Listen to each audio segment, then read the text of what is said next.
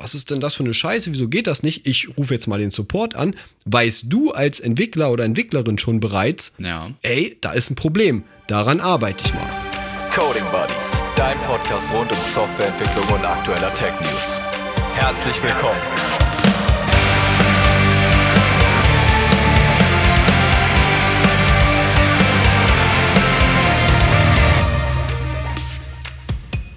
Einen wunderschönen guten Tag hier zum Coding Buddies Podcast mal wieder.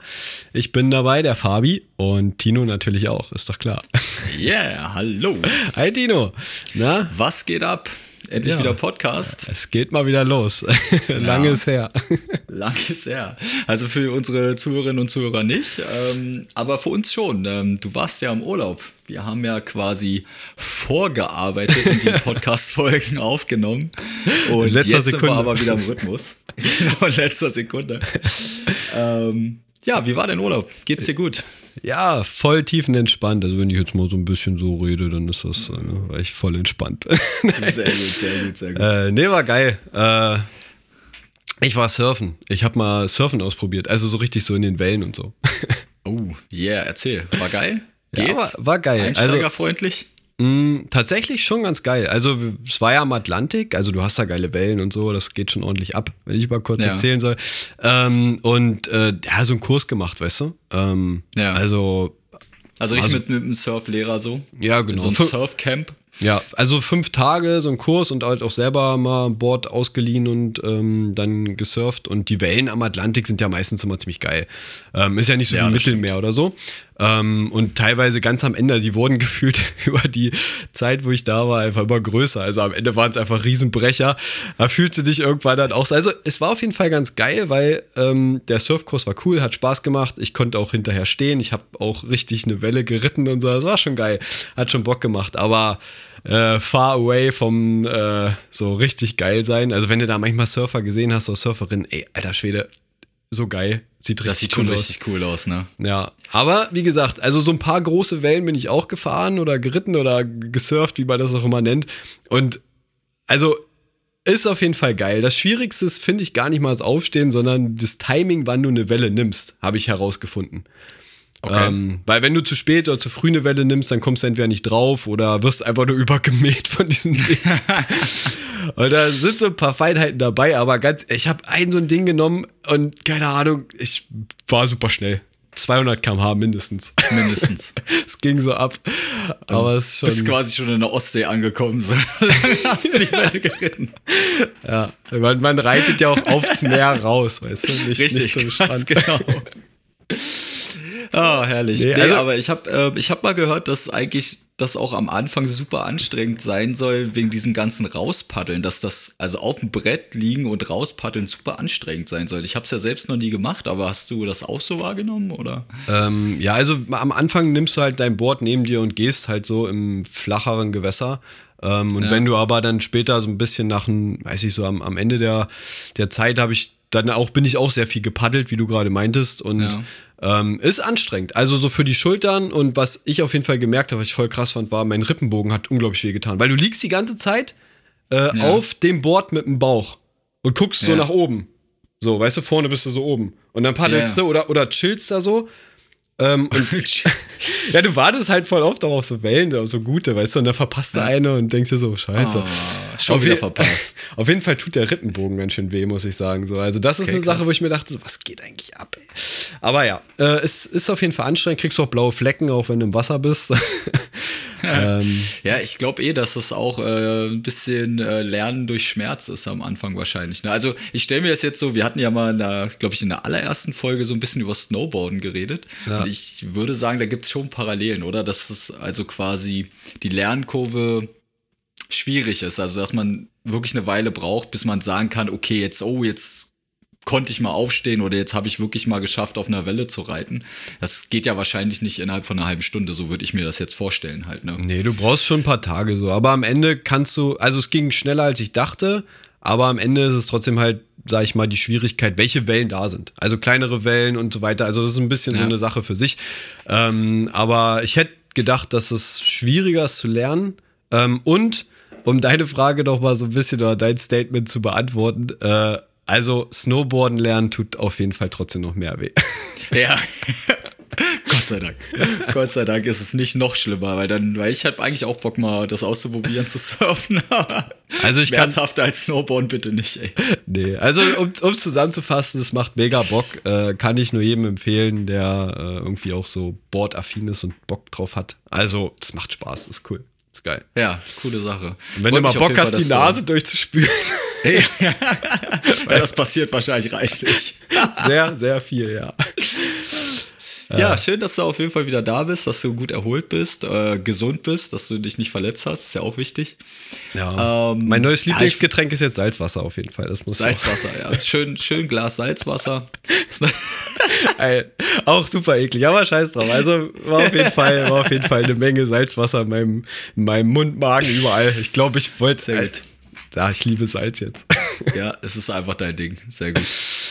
ja, ja, gut. Äh, Ja, äh, worüber wollen wir denn eigentlich heute sprechen? Ich meine, ja, wir können jetzt eigentlich die Podcast-Folge äh, beenden und es nennen Fabi lernt surfen. Das ist doch auch nicht schlecht. ja, auf jeden Fall. Äh, ja, Na gut, äh, Eigentlich kommen wir zum richtigen Thema. Hau mal raus. Genau, eigentlich wollen wir mal ein bisschen über DevOps sprechen. Ähm, also was so DevOps ist, äh, hör- hört man ja öfter mal so in letzter Zeit, beziehungsweise ist ja auch ein sehr etabliertes Modell mittlerweile. Ähm, Ja. Und das wollen wir mal beleuchten, weil wir ja auch in einem DevOps-Team äh, arbeiten. Ne? Genau, da können wir natürlich dann auch äh, perfekt Bezug zu unserer eigenen Arbeitswelt nehmen, sage ich mal, und auch daran das so ein bisschen erläutern, erklären, was die Vorteile sind und warum man überhaupt nach diesem Modell arbeitet. Ne? Genau. Ja. Ja, Also cool. De DevOps ist ja im Endeffekt so, wo, wa- was, woraus setzt sich das zusammen? Hau mal raus. Was ist denn, was ist denn DevOps? DevOps. Ja, im Prinzip ist es äh, ein zusammengesetztes Wort. Also Dev ist im Prinzip das Development Team, also die Entwickler der Software an sich, sage ich mal. Und Ops äh, steht für Operation, wenn ich mich jetzt nicht irre. Operations, ja, genau. O- Oder Operations und ähm, ist im Endeffekt ja der IT-Anteil. Mhm. Ne? Und es geht halt darum, dass quasi die IT-Leute und die Entwickler an sich näher zusammenrücken und näher zusammenarbeiten, um einfach eine bessere Infrastruktur auch bereitzustellen oder beziehungsweise eine bessere Bereitstellung der Software. Du kannst es ja theoretisch sogar noch so weit, äh, sag ich mal, treiben, dass du sagst, okay, äh, die Leute machen beides gleichzeitig. Also sozusagen Entwicklung der Anwendung und gleichzeitig den Betrieb, also Oper die Operations dieser Anwendung machen. Also dass sozusagen nicht mal zwei Teams groß, also sozusagen nicht mal zwei Rollen das übernehmen, sondern dass eine Person beide Rollen übernimmt, weißt du? Kannst du ja auch so weit gehen. Also das ja, genau. Also es geht ja wirklich darum, das näher zusammenzuführen. Ja. Wie nah ist natürlich dann einfach wieder projektabhängig, äh, ob du jetzt sowohl Entwickler bist als auch quasi die IT-Infrastruktur bereitstellst. Genau. Ähm, ja, genau, weil wir ja meinten, wir nehmen ein bisschen Bezug zu unserer Arbeitswelt. Kann man ja sagen, dass wir wirklich beides sind. Ich- Vielleicht kommst du, bist du deswegen jetzt auf diesen Punkt gekommen. Also wir entwickeln ja sowohl Software als auch äh, die Infrastruktur dahinter, um Genau. diese Software bereitstellen zu können. ja. Also das ist quasi die nächste Form von DevOps. Genau. Also das habe ich Genau. ja zum Beispiel auch so vorher gemacht und äh, schön, dass wir es jetzt halt auch weitermachen können, weil es Ja. halt auch, glaube ich, ist eine ganz, ganz coole Sache. So Vor- und Nachteile können wir auch nochmal eingehen. Ähm, aber um mal so ein bisschen äh, grob abzureißen, so was umfasst denn, also Development ist ja irgendwie klar, würde ich jetzt einmal mal sagen, okay, was Entwicklung, wie Entwicklung und so haben wir auch eine Menge drüber gesprochen. Äh, wenn wir uns jetzt mal so ein bisschen auf den Operations-Teil konzentrieren, so, ne, was halt so, sag ich mal, äh, wichtige Bereiche von der Operations sind, ähm, das wäre mal interessant zu, äh, äh, zu beleuchten. ja, also Prinzip äh, finde ich, sind so die Kernpunkte sind zum einen die Automatisierung dahinter Mhm. und äh, worauf wir auf jeden Fall mal eingehen sollten, weil es einfach echt überall mittlerweile zu lesen ist, ist so dieses typische Stichwort CI/CD Genau. Ja, das gehört ja quasi so ein bisschen ähm, zusammen. Genau, damit rein. Das ist ja irgendwie Automatisierung, ne? Ähm, was Ja. mir zum Beispiel auch sehr wichtig ist, ist zum Beispiel so ähm, als, als zweiten großen Punkt, würde ich mal sagen, so Monitoring und Feedback. Ähm, dass man Ja. halt, na, also angenommen, äh, weil wir haben ja zum Beispiel auch mal darüber gesprochen, dass man, dass wir Test-Driven Development machen, ähm, also nach TDD arbeiten und äh, man kann ja jetzt sagen, ja, okay, pff, geht ja nichts mehr schief, machst ja TDD. Ne? Aber das ist ja nun leider Gottes auch nicht hundertprozentig so. Also es schleichen sich ja immer irgendwie Fehler ein, es können immer unerwartete ähm, Punkte oder Verhalten der Software auftreten.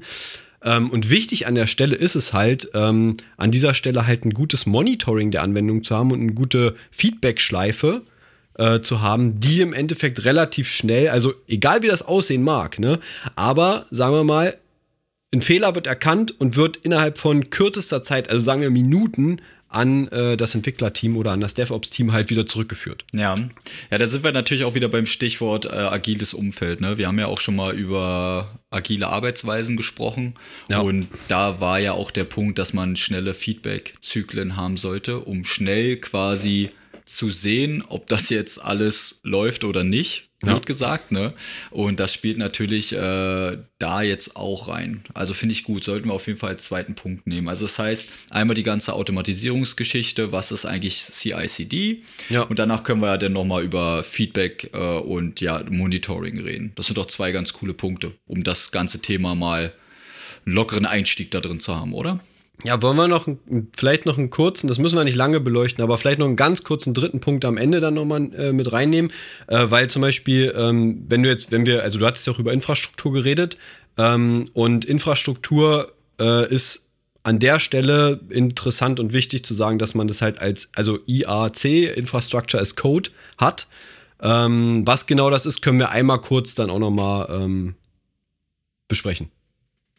Aber das äh, ist halt ja, auch ein, ja, ja, klar, können wir noch kurz anreißen. Glaube ich das auch. Geht ja auch Teil. in Richtung Skalierbarkeiten. Ja, hat vielleicht auch so ein bisschen, ist ja auch, geht auch irgendwie Hand in Hand mit Automatisierung ähm, irgendwo. Ja. Ähm, aber wie gesagt, ähm, ja, cool. können wir auch noch mal kurz drüber quatschen. Ja, machen wir so. Dann haben wir doch mal einen Fahrplan. Dann weiß ich auch Bescheid, worum es, äh, was wir jetzt tun.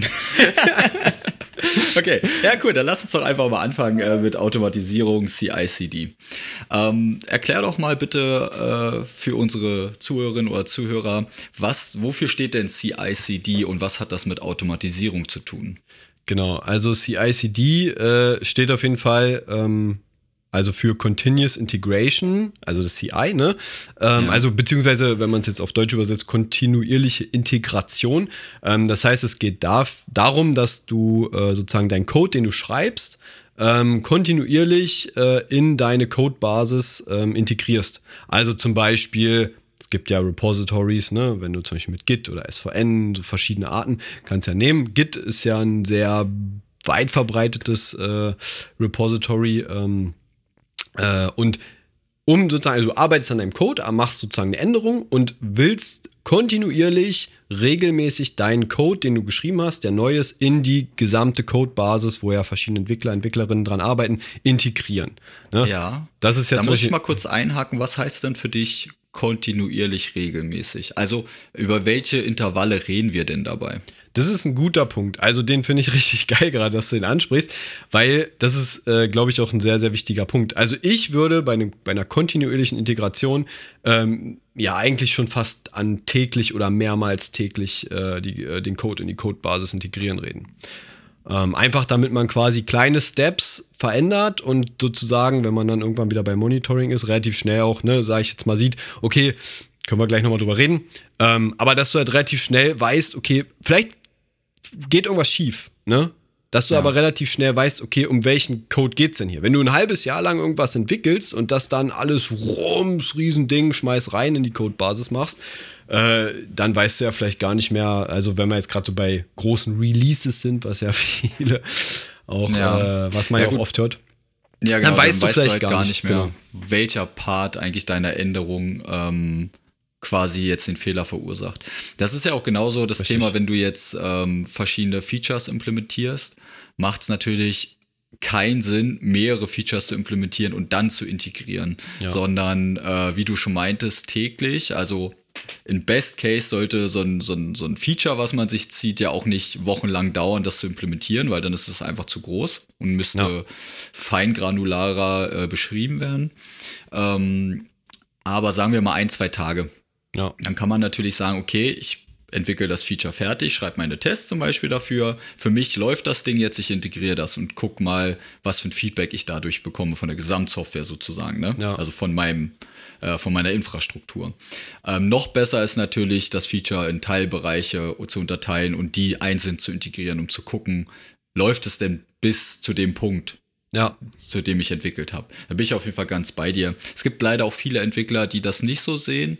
Ähm, haben wahrscheinlich vielleicht auch Argumente, warum man das nicht so machen sollte, aber ich verstehe es halt einfach nicht, warum ich wochenlang entwickeln sollte, um dann vielleicht zu erkennen, dass irgendwas falsch läuft. Genau, also das Hauptproblem, wenn man es mal so beleuchtet, finde ich, ist ja, dass du dann äh, dich hinstellst und sagst, okay, es gibt einen riesen Release und man hört ja so davon, oh nein, es ist Release und hoffentlich geht alles gut und so. Aber wenn du quasi jeden Tag eine Art von Release hast, ne? also sozusagen eine Release-Probe, jeden Tag, dann ist ein normaler Release so, pf, keine Ahnung, war gerade ein Release, ich weiß es nicht, keine Ahnung, Daily Business, so, ne? Ähm, und da muss es eigentlich, sage ich jetzt mal, meiner Meinung nach, aber deiner Meinung nach auch hingehen, ne?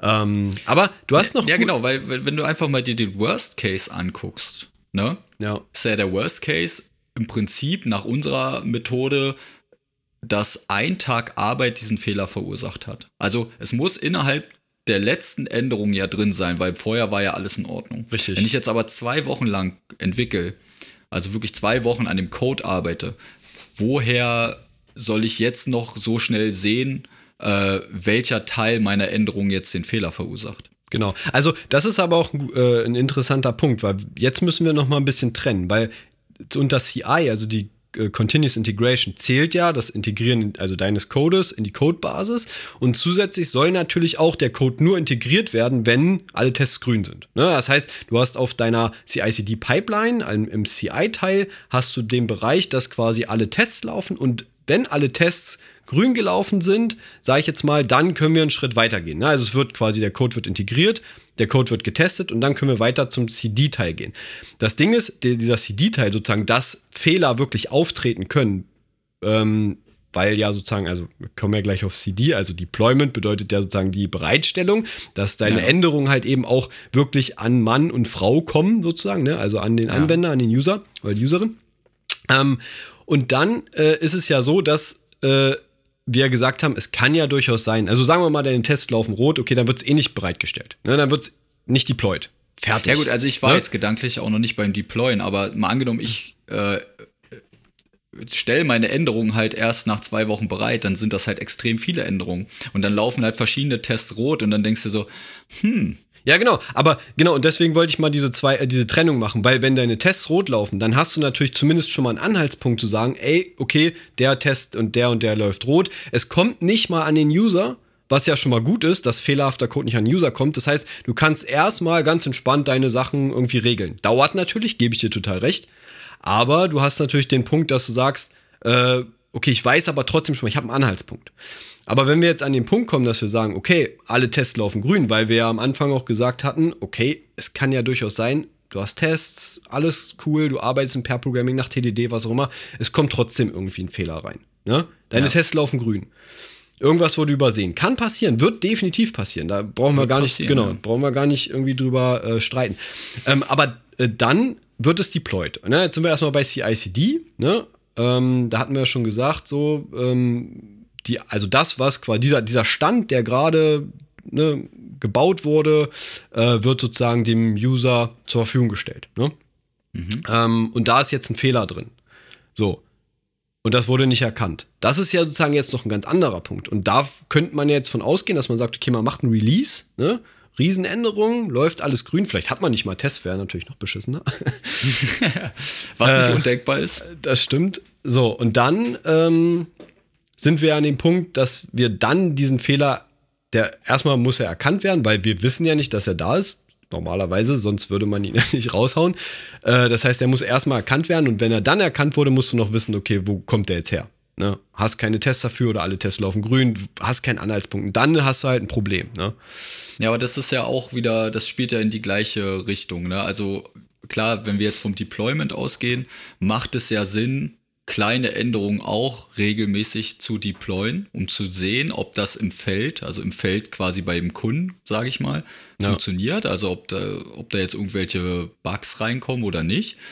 Macht es ja auch Sinn, kleinere Änderungen schnell zu deployen und dementsprechend müssen diese kleineren Änderungen ja auch schnell integriert werden. Weil Genau. wenn ich jetzt, keine Ahnung, ich sage, okay, es gibt ein neues Release und es ist ein Major Release, das heißt, es sind komplette Änderungen drin, das ist nicht mehr kompatibel meinetwegen zur alten Version. Also was alles passieren kann, ne? Ja. Und du haust das raus und kriegst halt, wirst halt überflutet mit irgendwelchen Fehlermeldungen. Also Berichten, Fehlerberichten. Ja. Kunden sagen, hier läuft nichts mehr, eine Sternbe also eine Sternbewertung, so weißt du. Äh, Und du denkst, hä, was, wie, was ist passiert, so, ne? Genau. Und das ist halt immer die Gefahr. Und deswegen macht es Sinn, und dafür steht ja auch das kontinuierlich in kleinen Zyklen zu integrieren und auch zu auszuliefern. Also Ja. Deployment Delivery, wie man es übersetzen möchte, ne? Ja, manche nennen das, glaube ich, sogar Baby Steps. Das klingt immer ein bisschen bescheuert, aber. Ja, aber, aber das ist, also bin ich auch Verfechter davon. Klar, du musst jetzt nicht, keine Ahnung, du machst jetzt in der Oberfläche, du änderst eine Farbe vom Text oder so. Das musst du jetzt vielleicht nicht sofort raushauen. Kannst vielleicht warten, bis noch ein anderes Feature mit drin ist. Ja. Aber an sich, wenn eine neue Funktionalität reinkommt, dann hau sie raus. Ja. Aber wenn, kannst ja mal zusammenfassen, so den Punkt Automatisierung CICD. Also wenn ich jetzt zum Beispiel als Entwickler, ne, ähm, Fabian, möchte jetzt äh, danach arbeiten, was passiert dann? Also ich habe jetzt ein kleines Feature fertig, habe meinen Tag beendet, was passiert dann? Kannst ja noch mal vielleicht zusammenfassen, wie das äh, in Bei der uns ist also quasi. bei uns ist beziehungsweise wie genau, also bei uns ist es ja so, aber auch quasi im Endeffekt so diese Automatisierung CICD, wie das so, was jetzt genau passiert. Kannst ja mal Ja. kurz noch mal zusammenfassen, damit man das noch mal so als Ja, also im Endeffekt ähm, läuft es ja so, dass du dir quasi den aktuellen Stand der Software ziehst jeden Morgen. Ne, weil es kann ja sein, dass Änderungen gekommen sind. Das heißt, du willst ja immer vom, vom äh, neuesten Stand anfangen zu entwickeln. Sonst kaufst du dir einfach Probleme ein, dass du halt schon veraltet bist, was unnötig wäre zu dem Zeitpunkt, wo du anfängst zu entwickeln. möglicherweise Du entwickelst- Merge-Konflikte, was auch immer. Ne, Zum? Beispiel. Kann man ja auch nochmal in einer anderen Folge drauf eingehen. Auch, kann auch sehr problematisch werden, sowas. ähm, genau, dann fängst du an, dein Feature zu implementieren. Und da wir ja davon ausgehen, alles läuft super, ist der Umfang natürlich äh, an dem Tag schaffbar. So. Am Ende hast du deine Tests geschrieben, das Feature läuft lokal bei dir auf deinem eigenen PC. Check. Und alles super, alles grün. So, und dann sagst du, okay, jetzt möchte ich äh, meine Änderung äh, einchecken. Das Ja. heißt, äh, zur Verfügung stellen für andere Entwickler oder beziehungsweise in die Software einfließen lassen. Ja. Dann machst du, äh, wir arbeiten ja mit Git, dann committest du das, das heißt, du stellst es bereit. So, und dann äh, laufen quasi in unserer sogenannten Pipeline Services los, die es quasi erkennen, okay, es gibt eine Änderung an der Software. Ähm, das schaue ich mir mal an auf gut Deutsch. Das heißt, es wird angefangen, diese Software wird gebaut, also ausgecheckt, wird gebaut, die Tests laufen, alles grün. Okay, ja, es ist alles grün. Hier, super. Ne?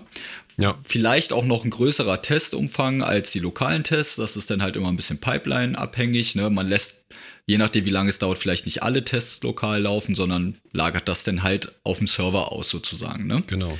Genau. Und ähm, wenn alles grün ist, ist quasi die Integration abgeschlossen. Genau, also CI/CD, äh, CI, sorry, CI ist ja quasi dann im Endeffekt äh, integrieren in, in, ins Repo und die Tests laufen. So. Genau. Also man kann geil. dann sagen, das war erfolgreich, es Ja. ist in das Repository integriert, die Änderung ist jetzt auf dem Server sozusagen. Ja. Mhm. Ne? Also auf der Codebasis für alle. Und dann äh, würde ja der CD-Teil starten. Das heißt, du möchtest jetzt diese neue Software-Version, die ja dadurch entstanden ist, quasi ausliefern. Genau. Dem User zur Verfügung stellen. Genau. Das heißt, du baust dann die Software, je nachdem, in welchem Bereich man sich entwickelt, äh, äh, quasi befindet, Ja. stellst einen Installer bereit, keine Ahnung, automatische Updates, you name it, wie auch immer.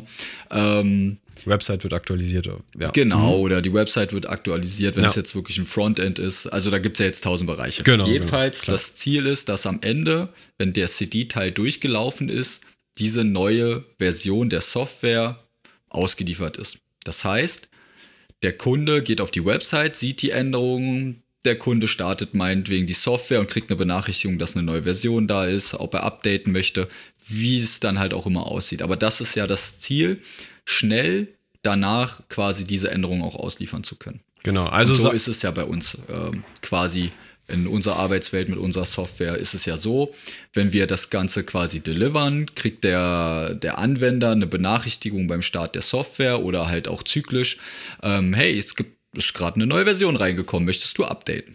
So. Genau. Also im Endeffekt kann man sich das ja, wenn man das jetzt mal ganz äh, zusammenstampfen will, Tino schreibt ein Feature, zum Beispiel eine neue Page für die Anwendung. Page X gibt schon, es gibt jetzt eine Page Y.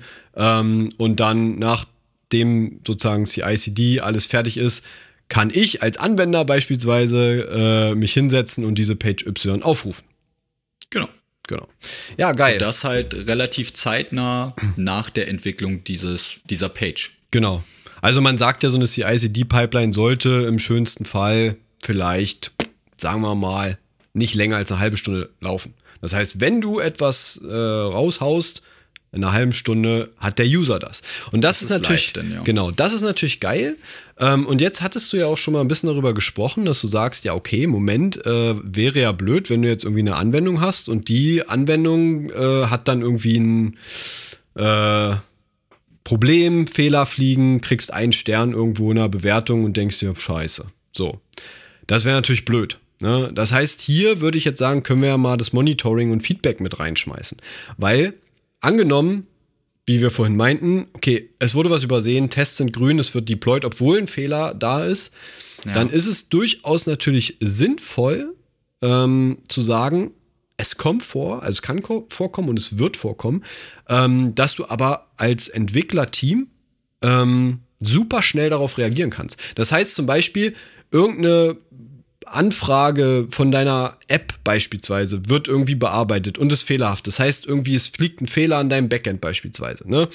Ähm, dann wäre es im Optimalfall schön, dass sozusagen du irgendwie als Entwickler da sitzt, ganz entspannt arbeitest und auf einmal kriegst du in irgendeinem Nachrichtenchannel, sei mal hingestellt, was für ein Nachrichtenchannel das ist, kriegst du eine Nachricht, wo steht, Moment, hier ist gerade ein Fehler geflogen in deiner Anwendung. Und dann denkst du dir so, oh, okay. Das heißt, bevor der User sich noch sagt, was ist denn das für eine Scheiße, wieso geht das nicht, ich rufe jetzt mal den Support an, weißt du als Entwickler oder Entwicklerin schon bereits, ey, da ist ein Problem, daran arbeite ich mal. Ne? Also das sozusagen ja. sofort, also und hier geht es ja wirklich darum, dass um sofort geht es um Minuten. Ne? Also im Optimalfall fliegt irgendwo ein Fehler in deiner Anwendung und da muss es hingehen. Ne? Also nicht, dass du sagst, ja, aber das wäre optimal, sondern das ist eigentlich die Anforderung, dass du sagst, irgendwo fliegt ein Fehler in deiner Anwendung und als Ops, im Ops-Teil kümmerst du dich darum, dass du sagst, okay, meine Anforderung ist es, dass ich Minuten nach diesem Fehler, der aufgetreten ist,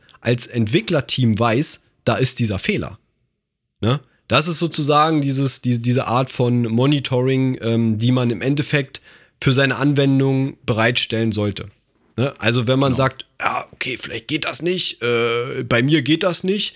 Die Frage ist ja eher, wie schafft man es, dass es genau so schnell geht, so, weißt du? Ja, da geht es ja natürlich dann auch um Verfügbarkeit. Ne? Und äh, ich sag mal so, wenn dein Service ausfällt, den du vielleicht bereitstellst oder wo Kunden darauf angewiesen sind, ist es natürlich auch ganz schnell eine Frage von Geld. Ja. Also im Sinne von, jede Minute, äh, die du offline bist, kostet dem Unternehmen Geld. Ja. Das ist ja oftmals dann der Fall. Und deswegen ist dieses Feedback und das Monitoring so enorm wichtig, weil äh, klar, wir haben die Pipeline aufgebaut. Das heißt, wir könnten schnell den Fehler finden. Richtig. Also ihn fixen, es integrieren und deployen. Genau. Das heißt, wenn du es wirklich schnell findest, den Fehler, kriegt es vielleicht ein Kunde nicht mal unbedingt mit. Dann war halt die Software 30 Minuten lang fehlerhaft und dann ist die neue Version schon draußen. Ja, oder die Downtime deiner Anwendung ist halt vielleicht eine Stunde, aber nicht eine Woche lang. Ne? Genau. So. so. Aber das setzt halt genau dieses Monitoring und Feedback voraus, dass das richtig funktioniert. Genau. Also es ist ja im besten Fall darf es ja gar nicht so weit kommen, wie du ja schon meintest, dass der Kunde dich darauf aufmerksam macht, weil dann äh, sagt man ja, so schön ist das Kind schon im Mund gefallen, weil dann hast du, dann ist der Bock drin so, ne? Aber ja, genau. äh, wenn du quasi über dein eigenes System quasi schon benachrichtigt wirst, ey, keine Ahnung, Servers abgeflogen oder hat einen äh, Critical Error geworfen oder was auch immer, ne? Ja. Dann ist das halt, ähm, ja, sehr förderlich, wenn man das schnell mitbekommt. Aber es ist auf jeden Fall eine schöne, äh, schöne Beschreibung, dass du es schneller mitkriegst, äh, dass es einen Fehler in der Anwendung gibt als der Kunde. Ähm, genau. Es kann natürlich auch sein, dass der zum Beispiel der, der Kunde oder die Kundin, der User, die Userin, was auch immer, ähm, beispielsweise irgendwie einen Service benutzt und dieser Service hängt von anderen Services beispielsweise ab.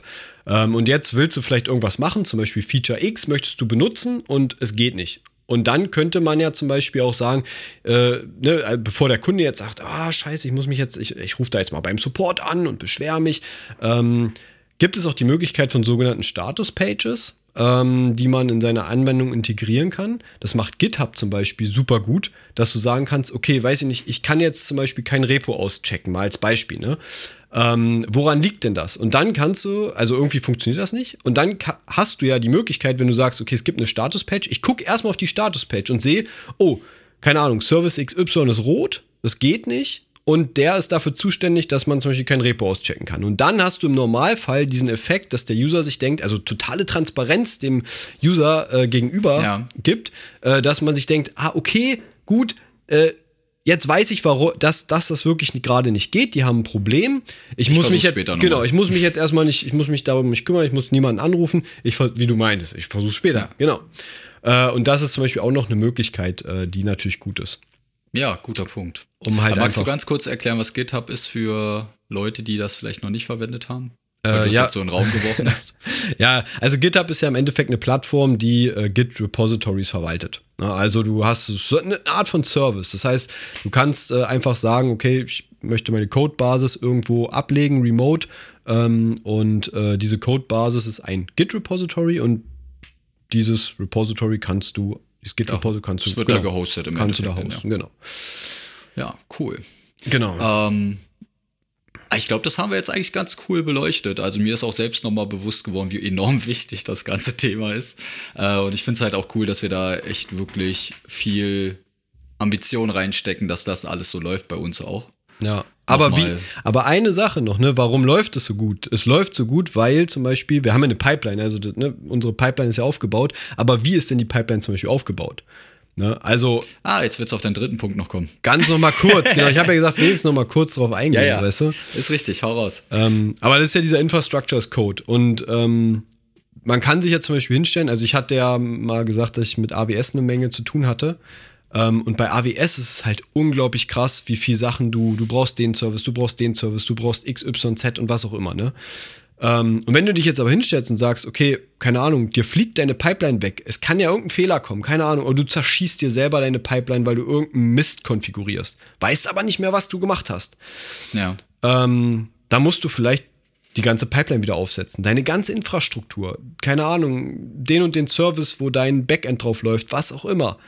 Ähm, und damit du das aber nicht alles manuell machen musst, weil du das vielleicht vor einem Jahr mal gemacht hast und jetzt überhaupt nicht mehr weißt, wie mache ich denn das? Weißt du? Ja. Ähm, ganz kurz, manuell meinst du, dass du ja meistens bei diesen Services ja auch eine, eine Web-Oberfläche, also ein Frontend hast, wo du es quasi konfigurieren kannst. Richtig. Wie deine Pipeline aussehen soll. Richtig. Und was du mit S-Code meinst, ist, dass man diese Konfiguration ja wirklich programmieren kann. Genau, eine Art, ja, du hast eine, eine Art File. Also Skripten, nennen wir es Skripten. Ja, genau. Also zum Beispiel ein, ein, ein weit verbreitete Fileart dafür ist ja so ein YAML-File, ne? Ja, ähm, zum Beispiel. Genau. Also, also du hast halt eine spezielle Syntax und kannst damit quasi dann die Konfiguration skripten. Genau. Also das ist ja zum Beispiel, also machen wir ja auch so. Ne? Also wir benutzen ja, ja auch YAML-Files für unsere Pipeline. Ähm, und den, der Vorteil, der liegt ja eigentlich auf der Hand an der Stelle. Und zwar, wenn irgendwas kaputt geht oder irgendwas, oder du musst vielleicht deine Pipeline ähm, woanders nochmal aufsetzen eins zu eins, dann nimmst du einfach nur dein Skript oder dein YAML-File, was auch immer, wie man das nennen mag, und jagst das durch diesen, durch diesen Service, sag ich mal. Ähm, und dann wird alles aufgebaut für dich. Zum Beispiel bei AWS, was auch immer. Ne? Also, ja, genau. Also du hast natürlich dann einem, also eine wesentlich bessere Skalierbarkeit. Also mal angenommen, du willst das jetzt auf mehreren Services aufsetzen oder halt auf mehreren Servern, kannst du halt mit dem YAML-File mit einem Skript, das überall sofort konfigurieren. Bei der anderen Variante musst du manuell überall alles durchklicken und dann machst du auf jeden Fall Fehler. Ja. Und ein wichtiger Punkt dabei ist, wenn wir schon bei Repositories sind, ähm, der große Vorteil dabei ist ja die Versionierung. Ne? Also jeder einzelne Stand ist versioniert und wiederherstellbar. Das Ja. heißt, ähm, angenommen, du würdest einen Fehler in deine Konfiguration einbauen, kannst du einfach einen vorherigen Stand wiederherstellen, der funktioniert hat und dir die Änderungen angucken. Ja, super geiler Punkt Ja. auf jeden Fall. Weil damit ist es ja auch dokumentiert, was du gemacht Genau. hast. Also du So. kannst auf jeden Fall die Änderung zurücksetzen und dann dir überlegen, okay, warum funktioniert das nicht? Warum ist meine Pipeline äh, zerstört sozusagen Genau. durch diese Änderung? Wenn du manuell rumklickst, weißt du nach 10 Minuten nicht mehr, worauf du geklickt hast. Richtig. Ja. Ne?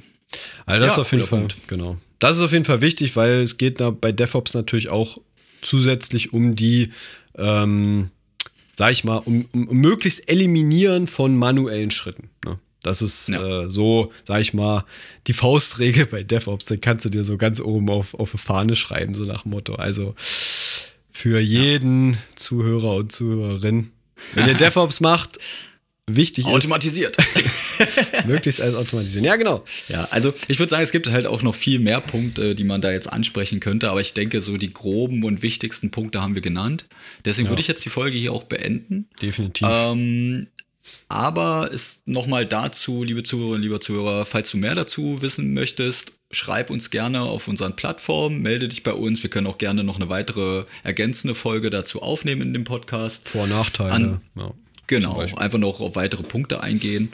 Ansonsten äh, würde ich sagen, abonniere doch gerne den Podcast, wenn es dir gefallen hat. Ähm, die Links für unsere anderen Plattformen findest du in den Show Notes. Melde dich auch gerne da und folg uns da. Ähm, ansonsten wünschen wir noch einen schönen Tag und bis zum nächsten Mal. Eure Coding Buddies. Gemeinsam besser.